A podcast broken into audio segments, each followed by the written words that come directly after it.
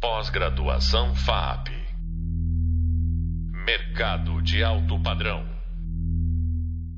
Olá, sejam bem-vindos ao podcast da disciplina de Design Sistêmico e Complexidade. Eu sou o professor Anderson Luiz da Silva, graduado em Design, mestre em Comunicação e doutor em Design. E no podcast de hoje teremos como convidado o professor Júlio César Freitas. O professor Júlio é mestre em Comunicação e Artes pela USP, especialista em Engenharia de Produto pela Universidade de São Judas Tadeu, bacharel em Desenho Industrial pela FAAP, professor em diversos cursos e instituições de ensino superior ao longo de sua carreira, diretor executivo da Flux Proxys Design e da Edux Escola de Design e Processos. Seja bem-vindo, Júlio. Oi, Anderson. Oi, gente. Muito obrigado pelo convite. Sempre um prazer falar de design e de todas as suas benesses, né, para o dia a dia da gente e das pessoas. Prazer é todo nosso, Júlio. Júlio, o tema da nossa disciplina chama Design Sistêmico e Complexidade. Começaremos falando um pouquinho sobre complexidade. É, uma primeira leitura, e talvez uma leitura mais imediata, a complexidade remeta a um estado da coisa mais difícil. Né? O mais complexo, em geral, é o mais difícil. Mas o nosso papo de hoje vai desmistificar ou reconstruir, ressignificar esse conceito. É, então, abro um pouquinho a fala para você, com uma fala introdutória, e a gente vai dialogando ao longo do nosso tempo aqui. Tá bom, eu queria iniciar evocando né, uma fala do Leonardo, Leonardo da Vinci, que dizia assim: a simplicidade é o nível mais sofisticado da complexidade intrínseca né, em todas as coisas. Ou seja, né, o, como você bem comentou agora, o, a complexidade não necessariamente ela é a coisa difícil, né? Mas ela é aquilo que torna fácil, né? Quando compreendida, quando vencida, quando exaurida, não é, pela inteligência, pelas práticas, pelas abordagens, no nosso caso aqui de design, para entregar simplicidade e facilidade. Eu acho que, é, como em tudo, né, que chegou até a gente do, do Da Vinci, essa é uma fala que abre assim os trabalhos de hoje desse nosso podcast com muita maestria, né? Porque é, é o que você bem comentou, né? Porque é complexo, não necessariamente é difícil. Ao contrário, né? A gente entende é, no design a complexidade como a compreensão da totalidade, né? De tudo aquilo que define algo, ainda que esse algo seja aparentemente, né? É uma coisa bastante simples. Vou tomar como referência aqui, Anderson, me estendendo um pouquinho, um objeto, né, compreensão e conhecimento de todos nós, que é um simples alfinete. O alfinete é um produto de design de um único componente, mas existe uma complexidade ali intrínseca, né, para que aquele objeto, que é de um único componente, cumpra com o objetivo para o qual ele foi concebido. A complexidade está na escolha, definição, extração e processo da matéria-prima. A complexidade está uma vez processado e convertido em produto, na escolha, definição e processo de entrega desse produto para os pontos de distribuição, a gente chama isso de logística. A complexidade está na forma como vai se dispor esses produtos né, nos diferentes pontos de comercialização. A complexidade está, inclusive, na escolha de cada um de nós quando optamos pelo uso de um desses objetos no nosso dia a dia, né, para que serve um alfinete. Então, a simplicidade né, aparente, entregue e explícita de um objeto de um único componente, ela guarda uma complexidade que não significa o difícil, mas significa toda uma rede inteligente que viabiliza e cria os meios hábeis para que aquele objeto esteja conosco, cumprindo com o objetivo para o qual nós chegamos até ele. Faz sentido isso, Anderson? No é, faz muito sentido. Eu até fiz uma, uma anotação é, então, me parece que a, a, complexidade seria a leitura do todo, de quase todo, né, um primeiro ponto, e que existem né, dimensões da complexidade dentro de um mesmo projeto. Isso mesmo. Né? É, é, muito curioso, porque é, é, é, engraçado, a gente fala de projeto, né? E o projeto ele é, é, é, uma, é uma atividade humana com múltiplas camadas, né? A primeira das camadas do projeto é o é, por que, que eu preciso trazer isso para o mundo, né? E para quem logo em seguida? Aí são as camadas, cada uma dessas perguntinhas, né, que eu estou aqui é, esboçando camadas, elas guardam em si uma complexidade que, na verdade, é um universo de investigação, de descoberta e de proposição depois. Faz todo sentido isso que você comentou. Anderson. Vamos em frente. Bacana. É, então, é, avançando aqui, fazendo os links já com o conteúdo que a gente tratou no, no Hub de leitura e no Hub visual, é, a, o, o, projeto ele parte sempre de um olhar para o externo, né? E esse externo, no primeiro momento, é a natureza. E essa natureza transformada que a gente chama de sociedade. É, Aonde que o design, Júlio, se encaixa dentro dessa dimensão complexa por natureza, né? utilizando o mesmo termo, é, aonde que o design se posta dentro dessa construção daquilo que a gente entende por campo social? Poxa, essa é uma pergunta muito bacana, né? Porque é, é, é muito, é muito comum né, a gente observar a, a posição do design uh, por meio dos objetos, né, da coisa física, é muito comum a gente enxergar o design por meio da coisa gráfica, né? Então, a coisa física, cadeira, é, geladeira, enfim, né? É, móvel, é, automóvel. E no caso da coisa gráfica, uh, livros, revistas, encartes, é, cartazes. É também comum a gente enxergar o design na coisa digital, né? Então, todas essas interfaces que depois a gente derivou para UX, UI, né? Então, User Experience, User Interface, enfim, também é muito comum nos nossos dias a gente enxergar o design na, na coisa é, a serviço de, né? que é o que a gente chama de design de serviços. Agora, olha que coisa interessante. É, em termos sociais, onde o design se encaixa? O design se encaixa em todas essas coisas, porque eu entendo, Anderson, que a somatória né, dessas ver múltiplas vertentes do design é exatamente, é, eu digo somatória, mas não de um modo sucessivo, né, somatória de é, uma forma concomitante, é, é, exatamente o lugar onde o design se coloca na sociedade. O design está a serviço da sociedade, seja essa sociedade demandando dele objetos físicos, demandando objetos gráficos, digitais ou serviços. Então, eu chamaria hoje, é, evocando aqui né, o, o, o nosso escritor André Lemos, é, que o design se encaixa na sociedade pela sua capacidade de capilarização e pervasividade. Design está pervasivo, né? presente é, é, em todas as coisas, mas mais do que em todas as coisas, dentro de todas as coisas. E porque o design potencialmente está dentro de todas as coisas, né? e aí o parênteses para o pervasivo, é que ele se, no meu ponto de vista, se é, enquadra, se posiciona na sociedade e é aí que reside também a ideia de complexidade. Né? É complexo olhar para o design dessa forma, mas por ser essa a complexidade, torna-se fácil compreender por que, que o design está em todas as coisas e se em todas as coisas está estabelecido e presente na sociedade. Bacana. É, o, termo, o termo design ele tem, ele é datado, né? ele tem uma, uma origem que é ali no final do século XIX e alguns autores defendem que foi que surge na Inglaterra é, e surge num, numa vertente é, de estamparia. Né? É, mas tem um, dois autores que eu gosto muito, um deles chama John Haskett né? e um outro chama Filippo Salustri, que trabalham esse design é, anteriormente à própria definição do termo. Eles tratam o design como uma habilidade natural humana. É, você, Júlio, o que você acha dessa, dessa abordagem do design enquanto uma habilidade natural humana? Paz, eu acho, eu acho muito interessante essa abordagem, porque eu elevaria, né, com a, devida permissão né, dos autores, e sua também, o termo é, natural habilidade para uma natural inteligência. E vou dar um exemplo disso. Nós somos naturalmente dotados de elementos cortantes, unhas e dentes. E esses elementos eles nos seriam satisfatórios para partir os alimentos. Então, eu consigo é, morder uma maçã, eu consigo é, arrancar um pedaço de uma maçã com dedos e unhas.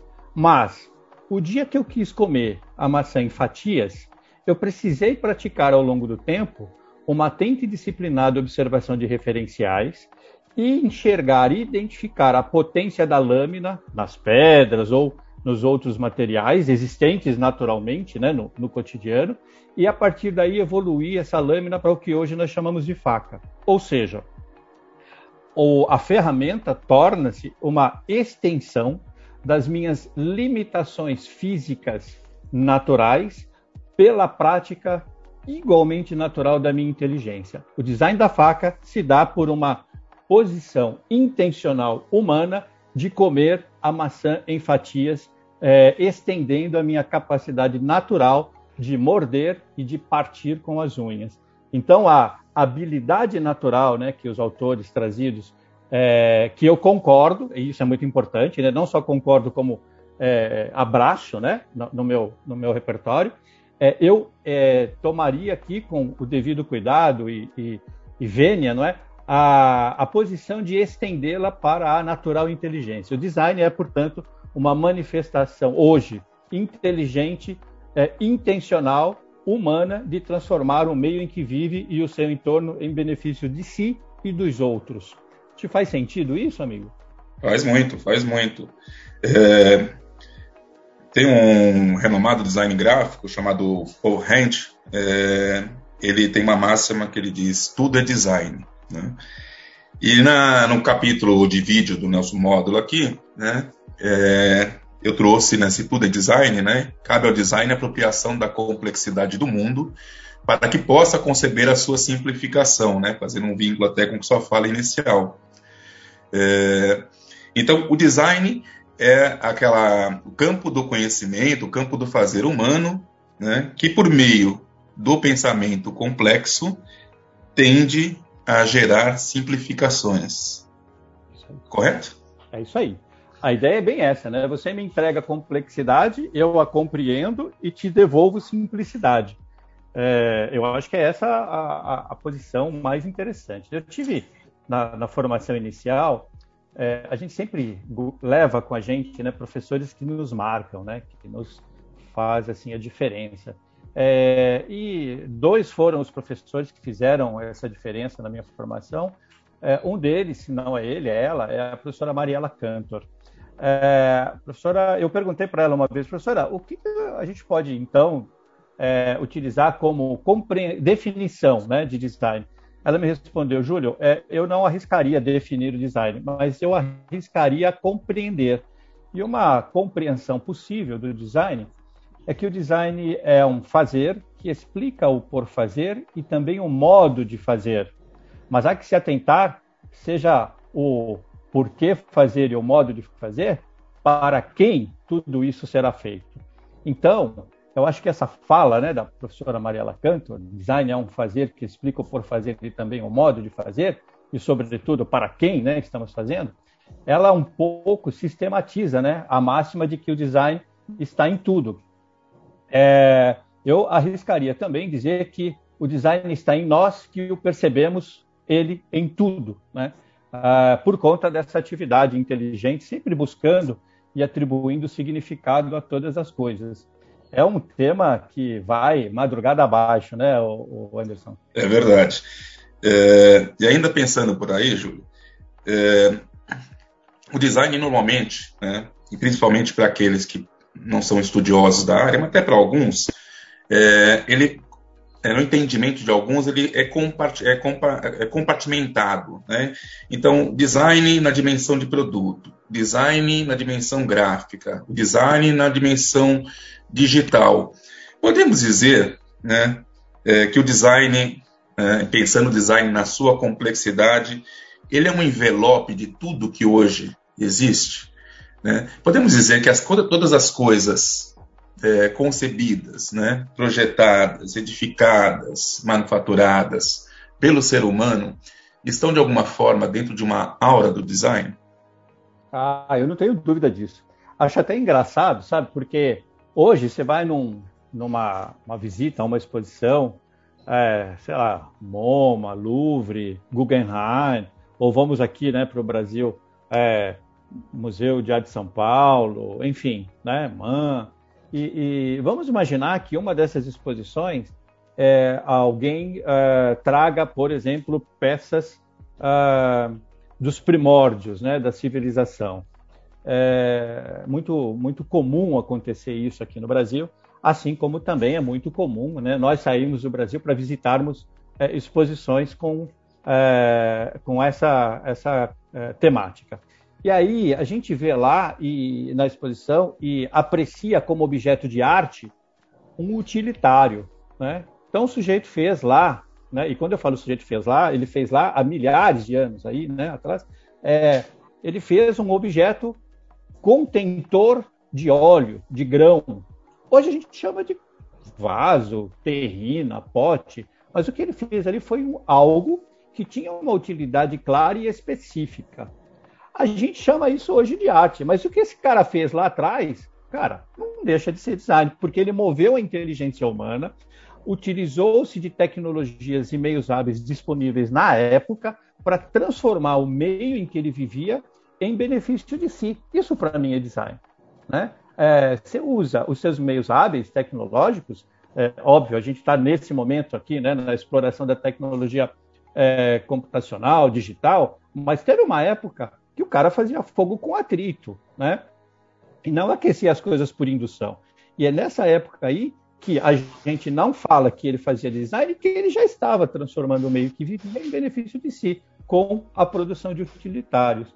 Então, sim, né, ó, a voltona que eu dei para confirmar aí a, a, sua fala, né, Anderson, é, validar a sua fala no sentido de que sim, o, nós é, concebemos todas as coisas a partir de uma inteligência humana banhada, né, e muito bem banhada pelos valores, preceitos da arte, e produzimos e entregamos design. Isso em todas as coisas. Né? Bacana. É, e pegando um outro ponto aqui, né, eu trouxe um outro ator, é, um outro autor para a dimensão é, visual, que é o José Ortega y Gasset, é um filósofo espanhol, e ele cunhou um termo muito interessante que é sobrenaturaleza, né, ou uma sobrenatureza, né, para se referir as coisas que são criadas né, pelo, pelo homem, pelo ser humano, tá, para construir uma natureza muito particular a si. Né? Então ele diz que a, natu a natureza, de fato, né, ela é indigesta, né, ela é severa, ela cheira mal, né?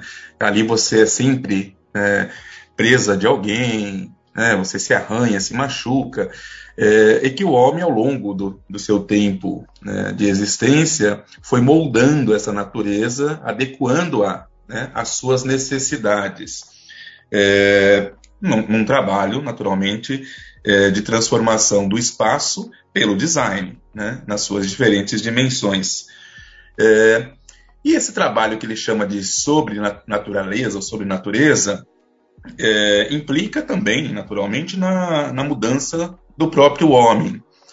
Então, seria o design né, é, um meio, um mecanismo, ou entendeu, um, um evento, um efeito né, que fez, que transformou né, o homem daquele primeiro ser ancestral, primata, que andava nas savanas africanas, tá, é, num, num ser que hoje projeta naves né, espaciais e pretende colonizar Marte é, daqui a pouco tempo?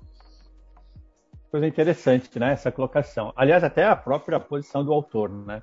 É, eu diria é, que a gente tem aí uma, uma, busca incessante, né? Pela justificativa da aventura humana entre o real e o imaginário, né? É, vamos imaginar o seguinte: uh, alguém alguém, quando eu digo alguém, algum ser humano, né, foi lá e conseguiu transpor né, uma, um rio de uma margem a outra, construindo algo. Precisava dar um nome para esse feito. Ah, foi lá e chamou de engenharia. Um outro alguém saiu da caverna e construiu um espaço artificial, né, que a gente chama de casa. Ah, alguém foi lá e chamou essa atividade de arquitetura. É, e um outro alguém começa a trabalhar com a, o, a intenção e o objetivo de popular todas essas coisas, né? Então, de levar iluminação para a ponte, de levar uma atmosfera interna pela composição de objetos da casa, da residência, e assim sucessivamente. Então, aí alguém foi lá e disse: ah, essa atividade é atividade de design. Talvez, né? Eu acho que cabe muito bem a reflexão aqui. a atividade de design é, é possa ser uma manifestação é, dessa inteligência humana que popula né, é, as intervenções humanas na natureza né, ou no espaço natural a partir de uma intenção artificial de transformar esse espaço. Cara, casa, a coisa mais maravilhosa do mundo é no verão, num país tropical, a gente ter acesso a um ar-condicionado. Mas só para aquele momento, porque para o resto da existência do mundo aquilo é terrível, né? Aquilo polui, aquilo tudo aquilo que a gente já sabe. Então eu, eu entendo que é, evocar aqui né, um outro autor, que é o, o, o Nicolas Negroponte, é, minto, Pierre Levy, perdão, ele, ele afirmava assim, né, que não, não há mais superfície no planeta para se conquistar, apesar da natureza humana ser a da conquista. Então a gente precisou criar outras, é, outros espaços e outros ambientes para continuar nossa conquista, e um deles foi o ciberespaço. Então essa sobrenatureza talvez seja um excesso de ser, da, da condição de ser humano é, quando ele não se basta como sendo ser humano apenas, né? nunca vi um cachorro reclamar de ser cachorro, uma pomba reclamar de ser pomba. Mas eu, ser humano, quero voar como uma pomba e crio aí os aviões. É, eu, ser humano, quero correr como um lince, né? Como uma, um, um felino. Então eu crio as extensões das minhas limitações de mobilidade, chamo de carro, moto ou qualquer outra coisa. É, eu olho para a Lua e falo como assim eu ainda não fui para lá? E daí eu vou criar um meio para chegar lá, chamo de foguete eu entendo que é, é sim uma possível dimensão de análise, de compreensão do uh, uh, design, essa construção sobrenatural, né? ou da sobrenatureza, como disse o seu autor. Muito bacana, Júlio. É, então, vou finalizar esse nosso primeiro bate-papo. Né? Eu acho que essa fala última sua já enca vai encadear o nosso próximo, próximo encontro. Agradeço muito a sua participação e a sua presença aqui. Acho que nós conseguimos elucidar o tema complexidade para aqueles que estão nos ouvindo agora. Então, muito obrigado, Júlio Freitas. No podcast de hoje, falamos sobre alguns aspectos sobre aquilo que se define por complexidade com o nosso convidado, o professor Júlio César Freitas. No próximo episódio, entenderemos um pouco mais sobre design sistêmico. Até lá. Pós-graduação FAP Mercado de alto padrão.